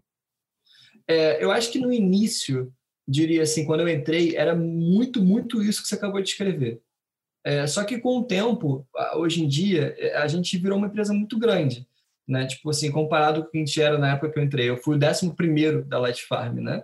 É, hoje em dia, o conglomerado todo, que é Light Farm mais a Ride, deve passar de 60, sabe? O que é uma diferença relativamente grande. Com né? certeza. E muda é. o processo, né? Você tem que mudar, você tem que se adaptar é, você tem que burocratizar o negócio um pouco mais para ter para conseguir pagar todo mundo e conseguir fazer a engrenagem virar, porque não é só. Imagina, num grupo de 10, 12 pessoas, você fala assim, galera, vamos embora. E imagina o tanto de processo, porque eu conversei com o Milton e galera, tudo, ele conta os tantos de processo que vocês têm. imagino que isso acaba sendo um pouco mais maçante, né? Isso. Então, assim, é, hoje em dia ainda existe um incentivo né, da galera criar, uh, principalmente a parte pessoal, assim, de coisas autorais, uh, existe esse incentivo. Mas no dia a dia, acho que é um dia a dia um pouco mais uh, dia a dia, burocrático, como você falou, sabe? Cada um tem sua atribuição ali, sabe? É lógico que você vai ter um projeto é, que você está participando, você tem seu input ali, a galera sempre abre é, a oportunidade dos artistas conversarem. É, eu, enfim, fiz muita a parte da direção agora nesses últimos anos, então eu vivi um pouco dos dois mundos, né? Assim, mundo da uhum. visão do artista, o mundo da parte da direção. E na parte da direção a gente é muito incentivado a passar a responsa para o artista, no sentido de que, olha, tu tá com essa tarefa, é tua, sacou? Tipo assim, tu se vira com ela do ponto de vista de produzir, mas também de propor as soluções, sabe? É, e a gente tenta botar os artistas direto em contato com o cliente também, para eles poderem ver o feedback, né? receber o feedback. De Já pegar de... essa manha, né? De... Isso, pegar essa manha, tipo, de negociar, de estar tá ali. É... E, e então, assim, do ponto de vista de exposição do artista, isso com certeza rola, sabe? É, mas eu falando um pouco sobre mim, assim, né? Quando, quando eu deixei de, de fazer o cargo de artista e comecei a passar para o cargo de direção, isso é uma coisa que eu queria fazer, né? Acho que também é o, é o passo natural de uma carreira. Evolução, que, né? Exato. É, pô, deixei... Mas ao mesmo tempo eu fico me perguntando se deveria ser, porque são, são é, características de atribuições diferentes, entende? Mas eu acredito diferentes. que você foi para experimentar também, né? Para ver o que. Foi, é. foi, foi. Assim, é, no Onward foi a primeira vez que eu assumi a produção, a direção de um projeto, né? É, gente, eu consegui tirar ele da casa, estava tipo numa situação crítica e a parada meio que deu certo, então foi maneiro assim, foi quando eu falei, pô, quero ser diretor, sabe? E eu acho que a direção ela, ela é muito legal, porque ela te dá uma visão boa do todo, né? E, e, e eu acho que você começa a, a conseguir imaginar o projeto mais como acho que um jogo de quebra-cabeça, quebra-cabeça, é, quebra-cabeça, né, de você juntar as pecinhas, do que necessariamente você tipo pegar e produzir você mesmo as etapas, sabe? Agora, para mim, assim, o início foi muito difícil porque eu, eu gosto muito de fazer. Então, quando eu tinha um problema na frente, a, a minha solução era sempre chegar e, e sair fazendo. Né? Então, essa parte de você pegar uma tarefa e delegar para alguém foi uma coisa que eu tive que aprender, sabe? Não é tão fácil. É, é, é talvez para a gente, tem gente que tenha isso de forma natural, sabe? Mas para mim foi um pouco complicado, porque é, é uma, um equilíbrio de você saber delegar, né? Tipo assim, você fala, olha, fulano, você tem que fazer tal tarefa mas tem que saber se, tipo, o fulano tem capacidade de fazer aquela tarefa, sabe? Ou, ou se, tipo, ele não consegue fazer. Tá e muitas vezes o fulano não pensa, não resolve o problema do jeito que você resolve, ou às vezes ah, o fulano não sabe da sua expectativa do que ele tem que fazer. É uma coisa. Eu passei por isso também, tive um cargo de gerência alguns anos atrás, e é um aprendizado, cara, porque você tá porque demora um tempo para você se situar para saber assim, beleza, como que eu vou conseguir extrair esse resultado dessa pessoa, mas eu não posso passar por cima dele, eu preciso motivar ele, mas se ele fizer alguma cagada, eu preciso falar de um jeito legal e ainda direcionar ele para o lado que eu quero. Não, e se ele fizer uma cagada, eu que tomo no cu, porque eu que sou responsável. É muito mais difícil que fazer o trampo. É isso, é isso. Então, assim, no início, eu diria que foi bastante difícil, porque eu fazia os dois. Né? Eu fazia direção e arte ao mesmo tempo, porque eu não garantia que as pessoas, eu achava que as pessoas não iam dar conta, e aí meio que eu pegava para fazer, é, é, e eu estava naquele instinto ainda, sabe? Ah, então foi muito, foi muito foda, porque eu estava fazendo uma direção meio torta, sabe? Assim, uma direção meio precária, e eu resolvia na arte.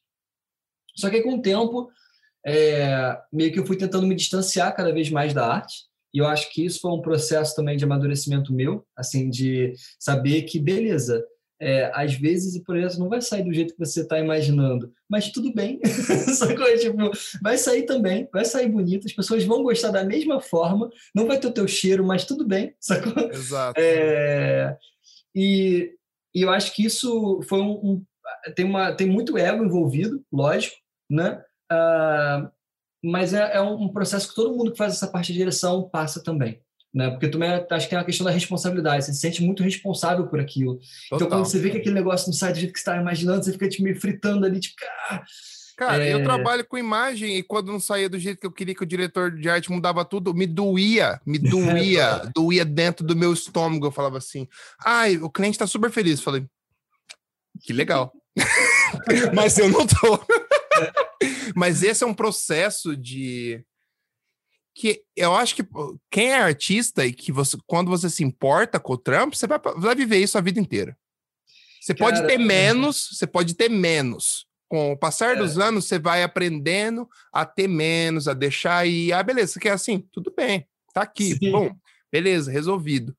Mas isso vem com a experiência. Mas eu, Sim. até hoje, eu sofro. Não sofro como eu sofria antes. Muito, uhum. muito, muito menos. Mas eu acho que quem é artista quem se importa com o que está fazendo, você sempre vai ter aquela dorzinha. É uma Cara, coisa, é natural. É, é, é, importante. Mas eu acho que você falou, assim, a experiência de você saber que aquilo ali não é para você, não é seu. exato, exato. Tipo assim, é do outro. A pessoa te pagou para você fazer para ele. Pra... Exato. tu pagou para você pegar, sair e pegar para você. Mas caralho, foi foda. E, e, é difícil. Não passei totalmente, acho que como você falou, nunca vou passar. Mas também tinha um lance que é o seguinte: é, quando eu entrei na Light Farm e eu produzi aqueles projetos iniciais lá, tinha muito de mim ali, sabe? Tipo, de quem eu sou como identidade.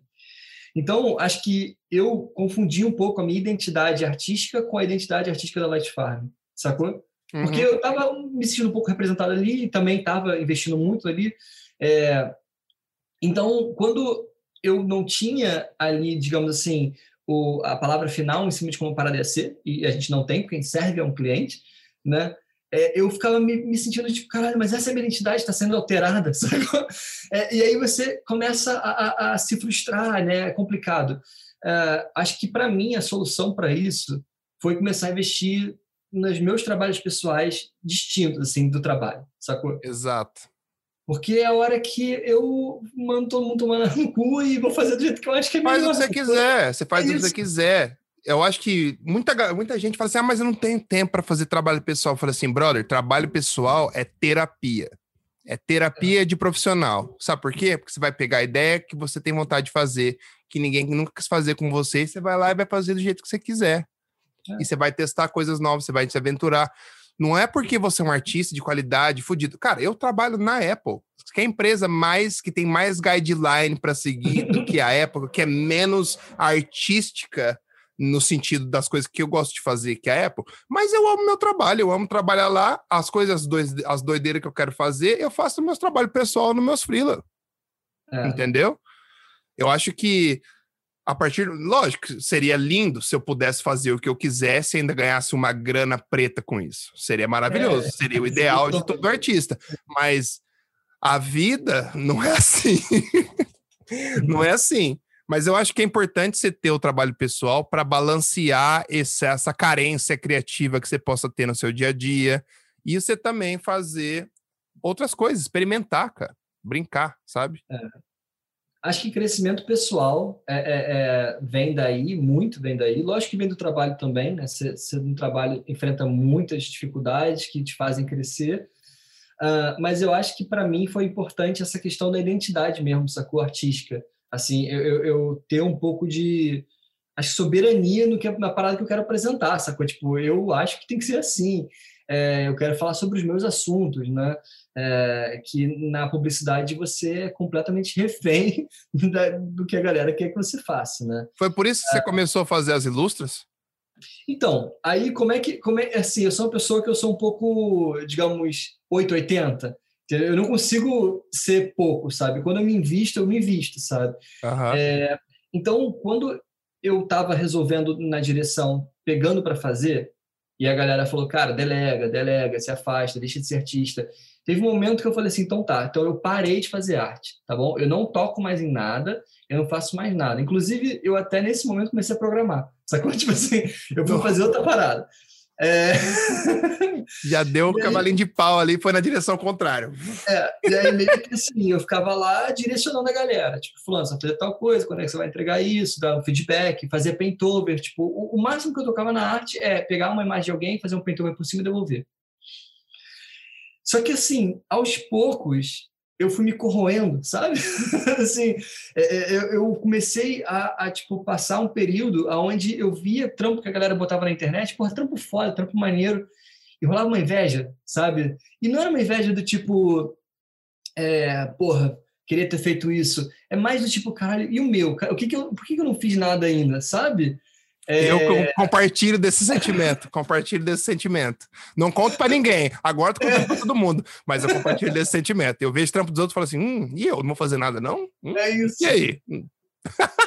tô ficando para trás, eu sempre penso, tô ficando para trás, cara. Tô ficando para trás, cara, vamos passar. Mas é muito louco isso, né? É muito é louco. Foda, é foda. Uh, e eu sempre fui um cara muito afastado de rede social. Assim, na vida real, eu me considero uma pessoa até extrovertida. Uh, mas na internet eu sou muito tímido. É, sempre fui, assim, não tenho essa personalidade. Cara, pra ter noção, eu não tenho celular, sabe? Então, é assim, mesmo? Não, imagina que você deve ter uma paz de espírito muito boa também com isso, né? Do fato de não ter. Porra. Tanto de merda que você vê nessas redes sociais é brincadeira. É, e uma parada também que eu acho que, assim, a gente releva, mas faz muita diferença no dia a dia, assim, se eu for computar isso ao longo do tempo, que é o foco sabe? É, eu acho que para você ser bom em qualquer coisa, você tem que ter foco. Né? No foco no que você faz, foco naquele é, objeto de estudo que você está fazendo. Enfim, eu acho que o celular ele tira foco, sabe? É isso. então, é, você você está ali com um, uma parada do teu lado 24 horas que te tira o foco.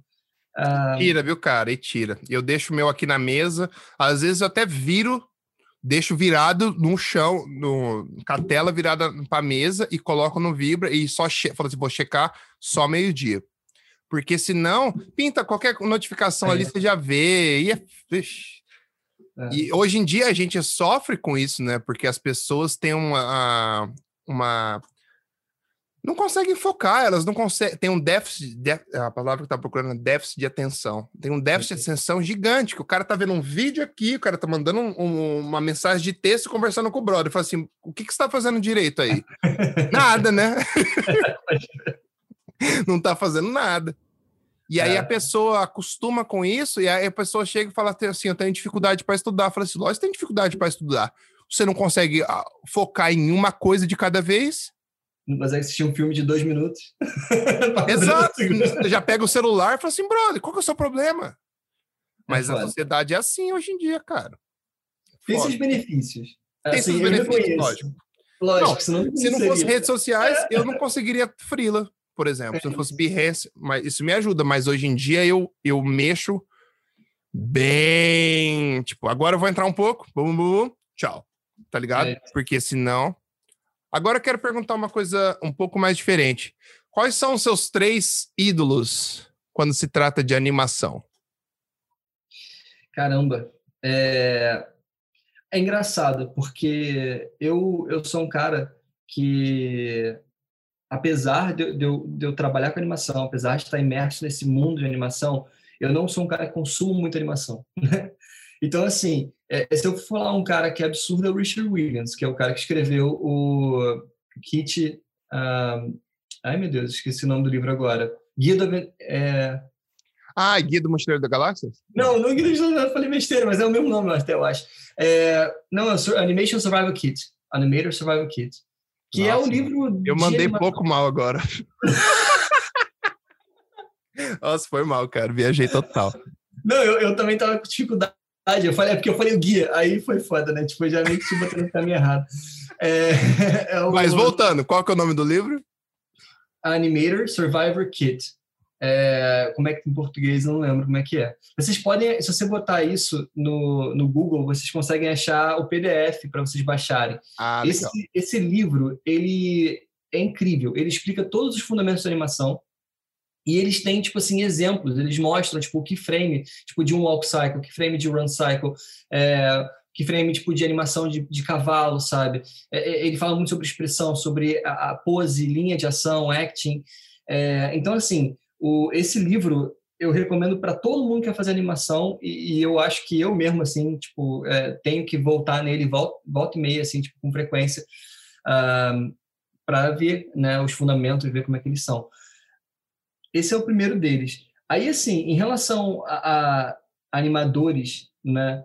Eu acho que todo mundo é influenciado pela Disney, todo mundo é influenciado é, pela Pixar. Eu, eu diria que de, dessa galera, assim, mais mainstream, a Pixar foi quem me influenciou muito, né? É, eu nunca gostei muito da Disney porque a Disney é muito musical e eu não tenho muito saco para musical, entendeu? É... É, mas da Pixar teve algum filme especial que te chamou a atenção ou que você tem gravado na memória assim? Eu acho que para mim a, a Pixar foi o primeiro filme que eles lançaram assim, é, tirando Toy Story, acho que Toy Story foi muito icônico para todo mundo, né? Mas eu gostei muito da Vida de Inseto. É, isso quando era, pô, na minha época, menor, né? Assim, é, isso era muito recente pra gente. E é um filme incrível, você vai voltar hoje em dia para ver, é muito bem feito, sabe? É, e aí, recentemente, eu li o livro do Ed Catmull Clark, que é um dos uh, fundadores da Pixar. Né? E é um livro absurdo, assim, é, é, do ponto de vista de indústria, do ponto de vista de ter um negócio, sabe? Como é que as coisas funcionam. É, é muito foda, sabe? Gerenciar um time. É, e o cara, ele, ele mostra muitos insights, assim, que deram sucesso né, para a Pixar, né? tornaram a Pixar o que é hoje em dia. Então eu diria que assim, ele não é animador, mas é de Cativan Clark, vale a pena esse livro também. É... Uma coisa, você chegou a ver aquele filme da Pixar já, que conta a história da Pixar? É tipo um documentário que tem, acho que não sei se era na HBO ou na, não sei se, acho que é na HBO que eu vi que eles contam como que como que foi, como que foi como que a Pixar foi fundada, aí como foi os desafios para fazer o primeiro Toy Story, aí eles contam como, como foi fazer a vida de inseto, que eles é. tiveram a ideia, mas daí eles não tiveram não tinha noção do quão pesado ia ficar a animação, porque tinha que ter tudo, tinha que criar esse mundo gigantesco e eles contando tudo, cara, é muito foda esse é filme. Foda. É foda. Muito foda. Esse livro, ele, ele meio que assim, fala um pouco mais sobre como que ela se tornou a Pixar que é hoje em dia, né? É, e, e, ao mesmo tempo é legal porque mostra, fala um pouco sobre Steve Jobs, né? E é muito interessante ver como é que todo esse passado, assim, tá entranhado, sabe? É exatamente um nó. É muito doido, é um ovo, sabe? É toda essa estrutura aí. Steve é... Jobs foi meio filha da puta com eles, mas, não, mas não tem, ainda deu certo. É. E olha que eu trampo pra Apple, hein? Olha, cara, é, que vai, os negros vão me demitir. uh, mas aí, assim, então, além, além da Pixar, né, além do Richard Williams, eu tive alguns professores muito bons, né? Tipo, por exemplo, assim, do ponto de vista aqui brasileiro, né? É, o Marcos Magalhães foi um animador que me deu uma, assim, influenciou um pouco, porque ele me deu umas aulas na faculdade, na PUC. O Marcos Magalhães para quem não conhece, ele fazia a animação do Ratinho, do Castelo Ratimbum. Do... Você lembra do Ratinho de Massa? Porra, e a hora que ele ia tomar banho, então? É isso, isso. Meu Porra, pé, meu, meu querido pé. muito da E o meu nariz. Animal, velho. É muito fácil. Ah, pra você ver é... como é boa, até hoje a gente lembra. Até hoje, cara, até hoje. Aí, assim, essa galera né, da PUC me apresentou muito aos animadores 2D que a galera conhece, tipo assim, mais antigos, né? Tipo, Bill Clinton é um animador 2D muito doido, que é muito bom também. Uh...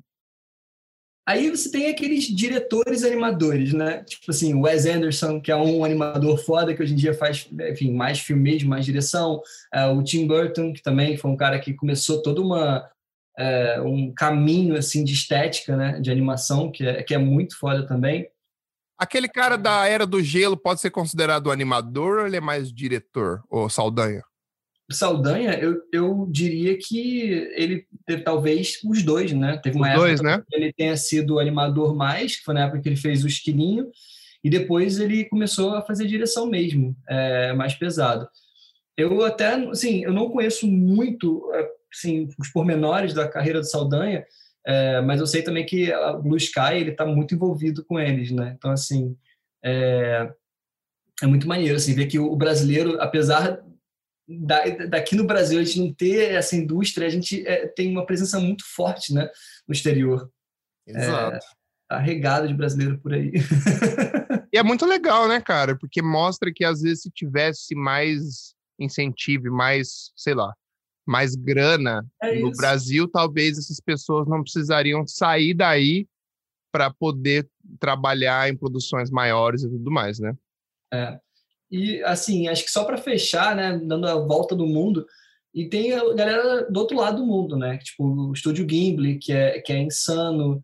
É, eu acho que quem gosta de animação precisa ver os filmes do Estúdio Gimli, porque eles têm uma a gente daqui, né, tipo, o ocidental, a gente tem uma estética, uma narrativa muito diferente da estética da narrativa oriental, né? Apesar da gente consumir aqui no Brasil, né, muito anime, é, enfim, Cavaleiros Zodíacos era a parada, né, na nossa época. Cavaleiros Zodíacos, e é, Yu Hakusho. Hakusho. Porra, velho. Até Eu tenho a né, impressão né, que, a, que as animações orientais, elas têm um, um eu vou estar tá falando em termos errados, mas o acting, especialmente das lutas, é muito bacana, sabe? É, é muito é, a ideia de movimento, de como eles brincam com, sei lá, para dar impressão de movimento, ou o cara, tipo, Super Saiyajin saia voando e tudo já. É isso, isso. Muito foda. É, o, digamos assim, que o cinema né, é, japonês, eles prezam muito os enquadramentos, sabe? Assim, a composição. É... Tem um canal muito maneiro que é Every Frame a Painting, que se você não conhece, vale a pena dar uma olhada. Eles tentam destrinchar é, toda a parte de narrativa e direção uh, de diversos filmes né, e diversos diretores famosos. E ele explica um pouco de por que, que os caras tomaram determinadas ações, ou por que, que eles decidiram por tais enquadramentos ou outros. É muito bom para quem quer aprender direção, dar uma olhada nesse canal. Os caras são muito Como que também. chama de novo? Every... Every Frame a Painting. Irado. E aí, assim, falando agora sobre canal de YouTube, uma dica também, é, quem quer aprender ilustração, eu tenho ultimamente é, acompanhado o Marcos Bucci, que é B-U-C-C-I, que é um cara absurdo de ilustração, que ele faz 10 minutos para você se tornar um ilustrador melhor. Tem vários é, videozinhos né, sobre vários tópicos. Esse cara, eu, eu tenho, assim, seguido ele e tem me ajudado muito, muito, muito em várias questões, assim, de... É, porque a, a, ilustra, né, para mim é a base da porra toda, sabe? Exato. Tá, é, então, se você manda bem na ilustração, as tuas chances de pegar e aprender uma técnica depois é muito mais fácil do que o reverso, né? É, mas é difícil você conseguir pegar uma coisa da tua cabeça e traduzir ali, né? Então, você sabe aprender essas técnicas com essa galera é, ajuda muito. Cara, tava olhando aquele tra um trabalho seu no seu portfólio do Airplane que você pintou para fazer o efeito da, da hélice. Puta que pariu, hein, meu amigo? Ficou muito é, foda. Pelo amor de. Imagina o trabalho que não deu para fazer, para dar ideia desse movimento. Muito foda. É, uma coisa que, assim, eu quando era menor, aí menor que eu digo no início da minha carreira, uh, que não é muito longa, assim, eu pô, vou fazer 30 anos esse ano. Não, Caralho, você é novo pra caramba ainda. Sim. Que foda. E tem uma galera aí mais nova que é, tá esculachando, né? Então, assim, eu já me sinto super velho. Acho que ah, hoje em dia é foda, né? É isso. Tipo, todo mundo, uh, cada vez mais, se você, tipo, 18 anos, se não tiver um mestrado, você é um fodido. É, fico imaginando como eu vou criar meus filhos desse jeito. Né? Pois é, cara. Uh, mas, enfim, no início da minha carreira, eu sempre tive muita vontade de ser ilustrador. Só que eu não tive muita assim competência, sabe? Eu acho que eu acabei indo para a animação, assim, por amor, lógico, mas é, por facilidade também. Eu, eu, tenho facilidade em reproduzir movimentos. E eu acho que cada pessoa tem uma skill, né? Um Exato. dom que você, se você investir, você consegue é, é, desenvolver. Então, eu percebia que as pessoas tinham dificuldade com animação e, para mim, era uma parada um pouco mais fácil, né? Assim, é, eu não... Enfim, eu me entendia. Agora, assim, em relação à animação, a gente bota tudo numa caixa só, mas é importante que a gente tipo faça uma divisãozinha assim entre os profissionais de animação, sabe? Porque você é animador de personagem 3D, tu tem o cara que é motion, você vai ter o cara que fica ali na animação de efeito, sabe? Então, assim, é, eu comecei minha carreira como motion, sabe? Que é um cara que fica muito ali no After Effects, sabe? Que, é, enfim, faz movimentozinhos suaves, sabe? Transição, vinheta. Uhum. é, e depois, eu, aos poucos, fui entrando para 3D, então acabou que eu tive que chegar a aprender um pouco mais a animação de personagem. Eu diria que, para mim, a barreira da animação de personagem foi muito difícil. Muito, muito, muito difícil. Ainda é uma parada que eu tenho dificuldade, dependendo da situação. É, porque é um pensamento diferente do motion. Uh, uh, o motion ele quer que fique tudo suave, sabe que as coisas fluam. E o personagem não é assim. As ações elas são duras, sacou? Dependendo da animação. Se você quer botar um impacto, você precisa ter uma animação que seja dura, sacou? Que passe esse impacto. E aí eu fazia tudo meio com motion, então ficar tudo meio molenga, sabe? é, então, assim, é maneiro vocês, uh, quem quiser aprender essa parte de animação, ver qual área interessa para tentar focar um pouco o estudo nessa área, sabe? Porque se você ficar tentando fazer um pouco de tudo, fica um pouco difícil. E você vai, não vai conseguir focar em nada, e é quando isso. você vê, não vai desenvolver direito. Cara, queria te agradecer, estamos chegando no final do podcast aqui. Foi um papo irado, aprendi pra caralho.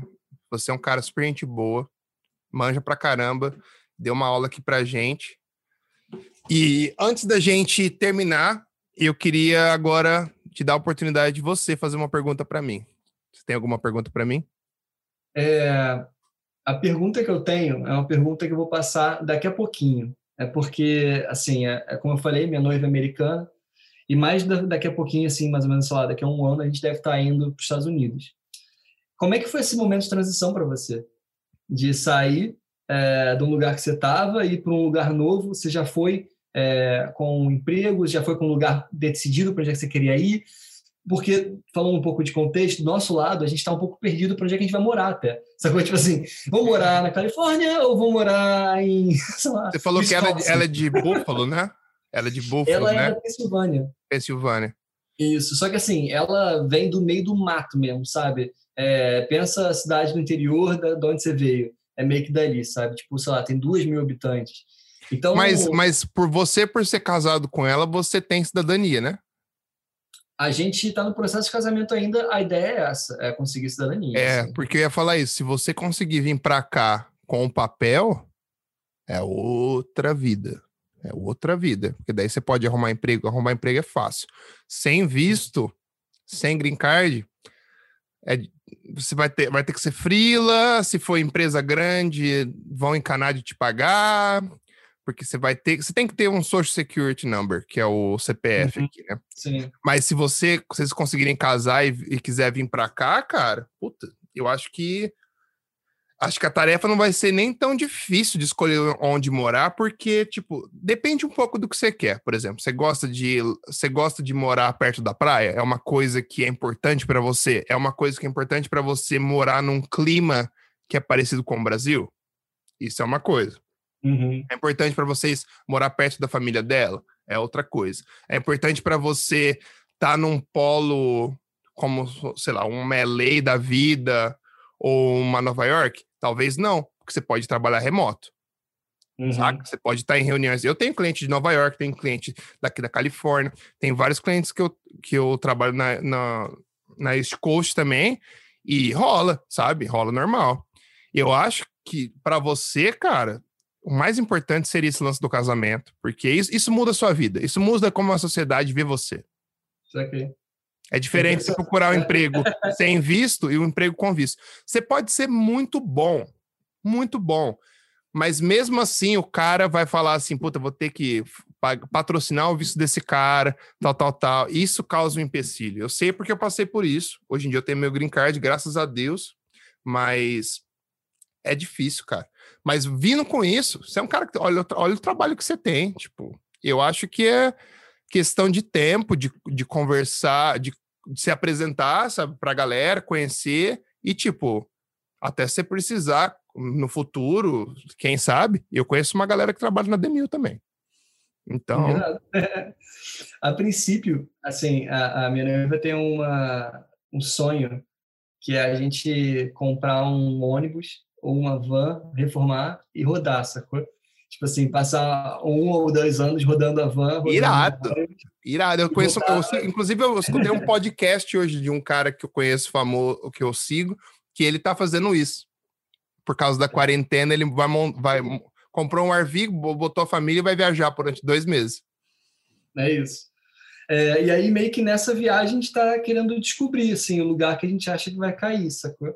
É, então está sendo um pouco nesse, nessa missão. Mas por isso que eu te perguntei, assim, como é que foi para você essa ansiedade de sair, de, é, de estar num lugar novo, de pô, onde é que eu vou morar e tal. Você já tinha coisa programada ou foi meio que na missão também? Na missão total.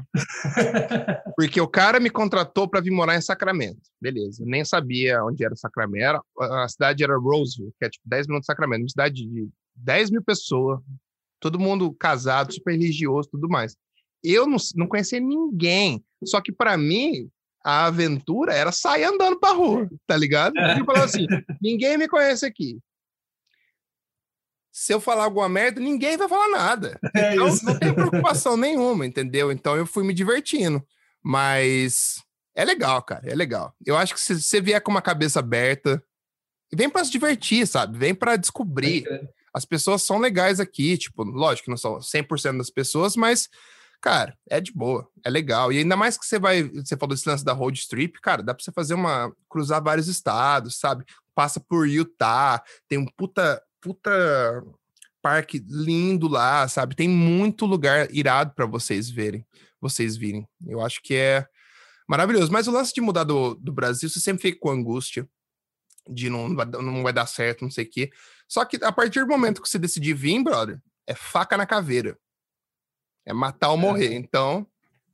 E eu é acho. E eu, pelo que eu pude perceber da nossa conversa, eu acho que você tem o foco suficiente para conquistar o que você quiser. Então, se divirta, cara. Se divirta. Casa primeiro, pega a porra do papel. se você quiser trabalhar, se for só para passear aqui, de boa. Sim. Mas eu acredito que dá para você fazer essa viagem, dá fazendo uns freela e ainda acaba pagando a viagem inteira. É, a ideia talvez possa até ser essa mesmo, né? Trabalhar enquanto viaja. Exato, não trabalhar o tempo inteiro, né? Mas pega Sim. uma coisinha ou outra pra. Irado, cara, irado. Pô, brigadão por ter topado participar do podcast, cara. Uma honra receber você aqui. Muito legal o papo. Agradecendo a Helena aqui, pessoalmente, publicamente, porque foi uma indicação foda. Curti pra caralho.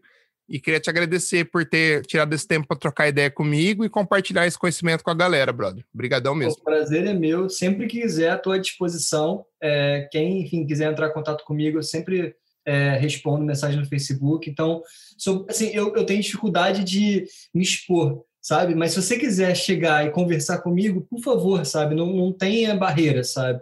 É, eu estou sempre disposto a, a, ajudar, a passar conhecimento.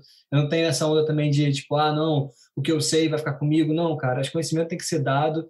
É, então é isso aí, eu quero só contribuir com a galera e com o universo, de certa forma, né? Porque, tipo, eu já recebi tanto, então tá na Exato. hora de dar um pouco, sabe? Irado.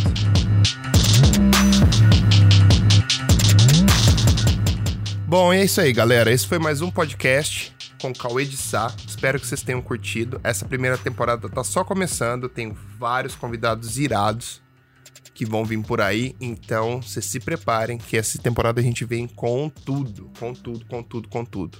Passando alguns recadinhos para vocês, para vocês também conferirem o podcast dos camaradas do Tantos Pixels. Procurei eles no, no, no Spotify lá. Eles têm um conteúdo bem legal também. Uma proposta um pouquinho diferente da gente mas também é super interessante, super interessante, eu super recomendo. E também queria falar que nas terças-feiras o Alequiz tem feito o Alequiz Live. Não sei com qual frequência que isso vai ser agora, mas eu, se fosse você, iria, iria no canal dele e dava uma olhadinha nisso também. Agora os recadinhos do nosso podcast. Siga a gente no Instagram, arroba pod. Se vocês quiserem qualquer Qualquer informação, qualquer dúvida, mande e-mail para dodgeburnpod.gmail.com. E, galera, vamos falar do nosso concurso, do nosso contest, que está chegando. Recebi bastante logos já, tem bastante coisas legais, a gente está super animado. A gente está esperando mais duas semanas, depois a gente vai anunciar quando a gente vai fazer a nossa live para anunciar os ganhadores e o logo que foi escolhido. Eu queria agradecer vocês pela participação e falar, você, brother, que tá de bobeira aí, não fez o seu logo ainda, tá perdendo a chance de ganhar 200 dólares na sua mão. Bom, para já começar janeirão aí bem, já ajudar a pagar as contas e tudo mais. Ou enfim, se quiser só, só comprar em brejo também, não tem problema. Fica seu, fica o seu, você que decide aí, brother. E é isso aí, galera. Então, dia 29 a gente vai a gente termina a, as inscrições pro contest. Quem mandou, mandou. Quem não mandou vai ficar sem. Daí na semana seguinte a gente vai fazer uma live, eu e Vitinho, mais alguns convidados, pra gente definir o logo que o vencedor, primeiro, segundo, terceiro lugar. E daí depois a gente já vai anunciar tudo certinho, beleza? Então não perca, não perca essa chance, porque esse contest foi feito para vocês, beleza? Na nota pessoal, tenho trabalhado bastante aqui, bastante frila mesmo, feliz da vida, e muito motivado para começar esse ano. Só queria falar para vocês, tipo, ah, tá rolando um monte de merda no Brasil, no mundo, tudo e tal. Cara, por que, que você vai ficar reclamando o dia inteiro? Sabe? Usa seu tempo para fazer alguma coisa produtiva, sabe? Usa o seu, o seu tempo e a sua energia para fazer alguma coisa produtiva. Para de reclamar, cara. Reclamar não adianta nada. Entendeu? Não adianta nada. Você só destrói o seu, o seu, o seu astral, a sua vibe, sabe? Eu acho que tá, tá, tá bom, a gente tá passando por um momento difícil, todo mundo tá. Isso não é novidade para ninguém, mas não significa que você tem que ser aquele cara da energia ruim, sabe? Porra, muda sua energia, cara. Olha pro lado bom da vida um pouco, sabe? A vida não tem só merda, não. Tem muitas coisas legais que acontecem no seu dia que você pode levar em consideração e achar uma, uma abordagem legal disso, beleza? Então esse é meu recadinho, galera. Fiquem com Deus. Não esqueçam de participar do contest. Sigam a gente no Facebook, sigam a gente no Instagram, ajudem a gente a compartilhar, que nem Cleitão, Diogão, o Lemão, uma galera que eu conheço que sempre dá share nos nossos podcasts. Eu agradeço de coração, de coração mesmo, porque vocês têm ajudado muito a gente e a gente tá com a energia no talo para vir esse ano para detonar, detonar todo mundo. Ô, louco, empolguei agora, hein? Bom, é isso aí então, galera. Acho que semana que vem eu devo dropar uma imagem nova que eu tô fazendo de Lamborghini. Tentando um approach um pouco diferente dessa vez, umas cores diferentes. Tentando sair um pouco do convencional. Quando eu postar, quero a opinião de vocês, tá? E lembrando a vocês, pela última vez, o contest dia 29. Não perca. Não perca essa, maluco. 200 doletas no seu bolso e você vai poder falar que você que fez o logo do podcast. Você imagina? Aí sim, hein? Bom, então vou ficando por aqui. Hugo Senriva, signing out. A gente se vê daqui 15 dias. Um abraço.